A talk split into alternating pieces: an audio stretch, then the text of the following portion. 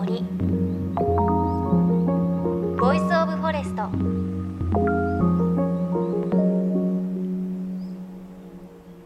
おはようございます。高橋真理恵です。さあ10月も半ばになってきましたが10月の最初の3連休に私神津島という島に行ってきました。あの伊豆七島の一つの島なんですがこの神津島は大島や新島よりももうちょっと東京から離れたところにある島で人口はね1900人弱ぐらいとすごく小さな島です。で行き方は船とあと東京の調布の飛行場というところがあるんですがそこからも飛行機が出ていて私は飛行機で行きました。飛行機に乗ったらおよそ35分で神津島に降り立ちました。本当に近くにある場所で降り立ってまずびっくりしたのは南国に来たのかなという感じがしました。海がとっても綺麗であの私はスキンダイビングをしたくて神津島に行ったんですがスキンダイビングのメッカである赤崎遊歩道というところがあってあの何ですかね入り江になっていて海水が入り江の入り口の狭いところからだけ入ってくる感じなんですよね。なのですごくこう外の海がもしちょっと荒れていても本当に穏やかな入り江になっていてそこでスキンダイビングをするんですが入り方が独特であの遊歩道なので橋がかかっていて橋の下から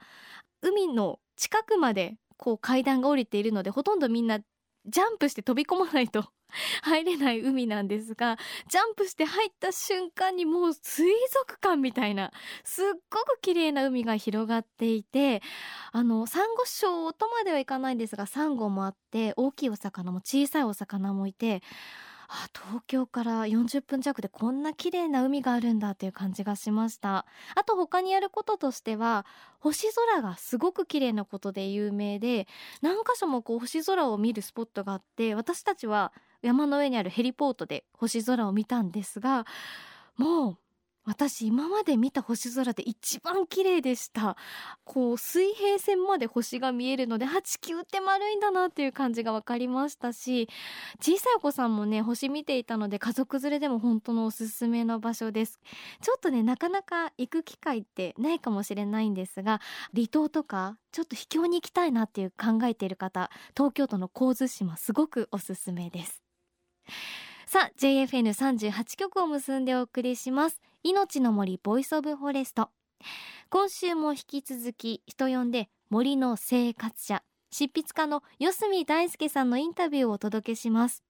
ニュージーランドの湖のほとりで半自給自足の生活をしながら世界各国を旅してそのライフスタイルを発信している四隅さん。今日は四隅さんが生活の拠点とするニュージーランドを自ら徹底的に取材をしたガイドブックのお話です。2010年に移住をした四隅さんが1年がかりで制作チームを募って丸2ヶ月かけて数百の施設スポットを取材したというこの本には四隅さんのニュージーランドを知ってほしいそして来てほしいという思いが詰まっています。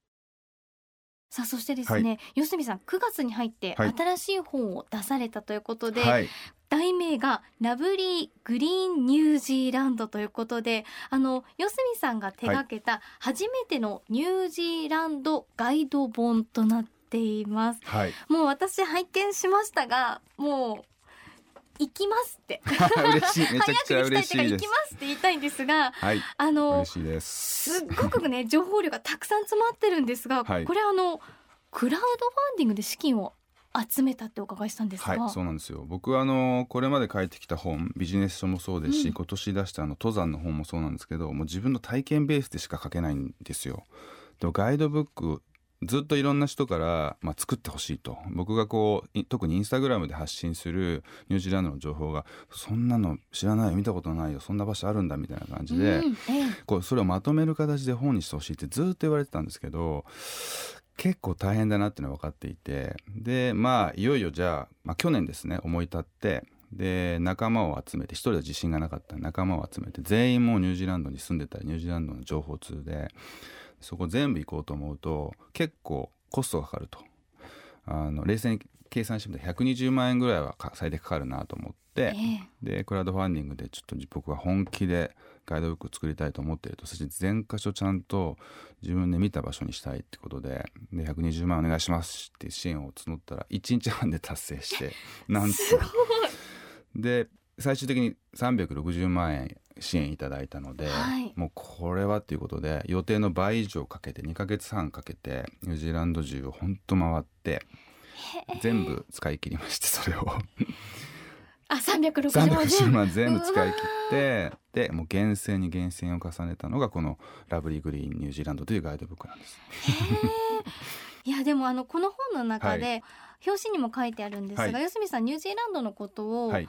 未来の国ってはい。表現されていて、そうですね。この本を読むとなんとなくそれがわかるんですがこれどういう思いで書かれたんですか？そうですね。あのーこう日本が今抱えているたくさんの問題これをこう解決するヒントがニュージーランドにたくさんあるなと思ったんですね。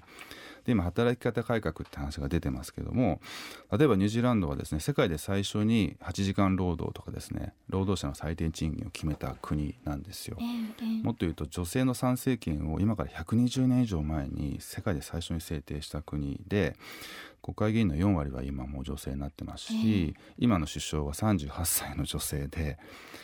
お子さんが生まれて産休を取って、ねニュースになってましたね。なってましたよね、ええ。で産休を取っても支持率が上がるみたいな国民性で、えだから本当にこう女性ももう全然ストレスなく働ける。で公用語に手話を世界で初めて採用したりしていて、ええ。そしてマイノリティの人たちも全然社会であの普通に当たり前のように働いている。で5時に仕事終わればもうみんな家に帰ってディナーは家族全員で食べて残業みたいな概念がないんですね。なんか今の一例なんですけどもこう日本がこう今本当に日本って僕はまあ僕の祖国なので素晴らしいところがたくさんあってでもそれがなんかいつの間にかこのこう100年ぐらいで失われてきてしまっていてでニュージーランドは大きな変化を望まずにここまで来た国なんですね。で日本は、うんまあ、大きな変化を求めてあのここまでやってきてでいいところも日本はたくさんそれによって手にしたんですけどもたくさんの部分を失って、まあ、自然と共生するとかあの人に優しい社会だとかですね。あと例えばプラスチックゴミ袋のビニール袋っていうのがもうニュージーランドであの大手のスーパーが全部禁止したんですね、はい。なそういった形で、まあ、プラスチック問題今もん、ね、日本でもあの話題になってますけどもそういったこう日本が次こうした方がいいなって本当はこう目指した方がいいんだろうなっていうところがニュージーランドではどんどん実現しているのでなんかそれを僕はなるべくそのまま日本に伝えたくてあの活動をしているんですが、まあ、来てもらって体験してもらうのが一番いいなと思ってでこの本を書きました。いや本当に小休さんが9年間暮らしている中で肌で感じたそういった部分もしっかり書かれてるなっていう感じがしましたし、はい、ありがと。面白いなと思ったのは、本の中で、はい、ハワイと北欧のハイブリッドと表現されていて、はい、私またまたと思ってはい。本を最初こう開いていったら、どうですか？本当に、はい、例えばこう街一つの名前を取ってもなんか、パイヒアとかはい。オネロアとか、はい、ちょっとハワイのガイドブック読んでるのかなっていう気持ちになったり、ねそれこそ海もあるし、はい都会な部分もあるしっていうのを見ていると、そうかニュージーランドのイメージガラッと変わったぞっていう感じもしますね。北欧っていうのはまずその先ほどお話しした社会の先進性ですね。福祉がしっかりしているとか教育費医療費無料だったりとかっていう部分あとはあのマイノリティが社会で働きやすかったり生きやすかったりみたいなその社会の先進性と、うんあとデザインのセンスがニュージーランドすごくいいんですよ。調べたら北欧もやっぱり自然との距離が近いそうするとやっぱり人間のクリエイティビティが高まるでデザインが良くなるみたいなところがあってこうすごく北欧のあのちょっとポップでモダンなデザインをうんもう少しナチュラルにししたのがニュージーランドで。あとハワイっていうのはおっしゃったようにその海だったり、こう大地だったりえのえ大自然のこう雰囲気とあとこう5代先まで考えて今行動するとかあの人間っていうのは自然を支配するためにいるんではなくてあくまで大地に所属しているあだけであるみたいな、その考え方がすごくハワイアンにも似ていて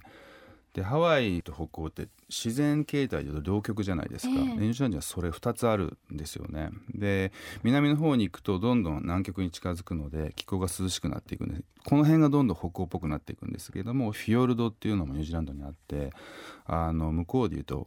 えーとミルフォードサウンドっていう、まあ、はい。代表的なフィヨルドがあって、まあ、このガイドブックでも紹介してるんですけどもそこの景観が本当に美しくて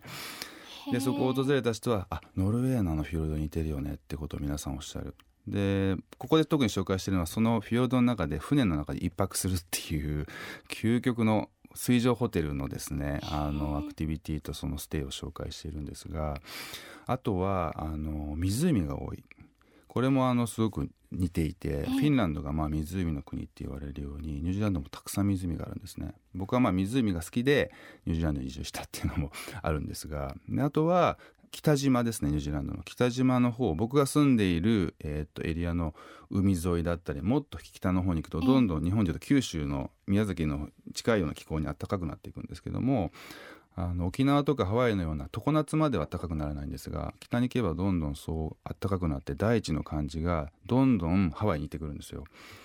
だから北はハワイで南はあの北欧みたいなすごく両方持ち合わせてるっていうのもありますね。あじゃあ景色もはい両方味わえる、そうなんですことなんですね。これはなんか僕の言葉じゃなくて昔からニュージーランドを表現する言葉でこれ僕好きなんですけど地球の箱庭って言われていて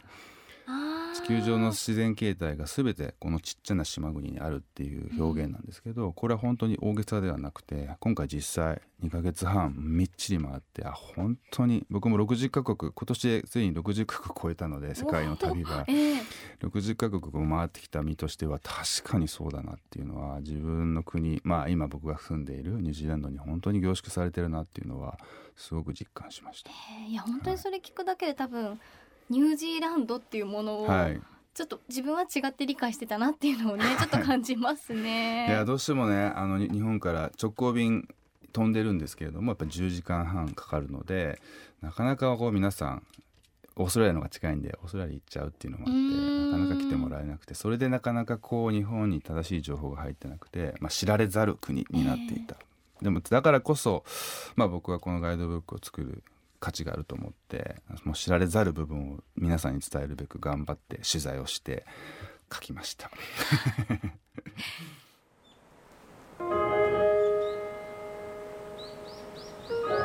命の森 Voice of Forest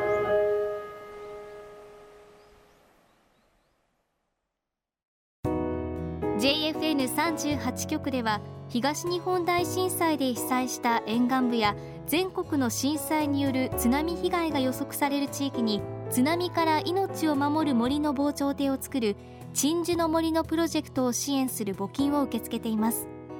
この命を守る森づくりに取り組んでいる AIG 損保は中小企業のリスクにフォーカスした損害保険のラインナップビジネスガードを法人会納税協会会員の皆様に提供しています。AIG 損保ではビジネスガード新規契約1件につき1本のどんぐりの苗木を植樹する命を守る森づくりを通じ被災地の復興全国の防災減災に取り組んでいます。命の森 Voice of Forest。今朝は森の生活者執筆家の四隅大輔さんにお話を伺いました。いや以前も四隅さんにお話伺った時にニュージーランド行ってみたいなと思っていたんですが今回お話を聞いてもっともっと本当に行きたいなっていう感じがしました。この四隅さんが書かれた本を見ているとあるページを開くと本当にフィヨルドがあって北欧みたいな景色があってまた別のページを開くとこうエメラルドグリーンの綺麗な海があってあれ？ハワイみたいだなっていうところもありますしまた違うページを開くと可愛い雑貨とか可愛いお洋服のページもありますし美味しいご飯も美味しいあとワインもあるので一つの国の本なんだけれどいろいろな国の要素を含んでいるないろいろな楽しみ方があるなっていう感じがしました。地球の箱庭まさにそうだなという感じがしました。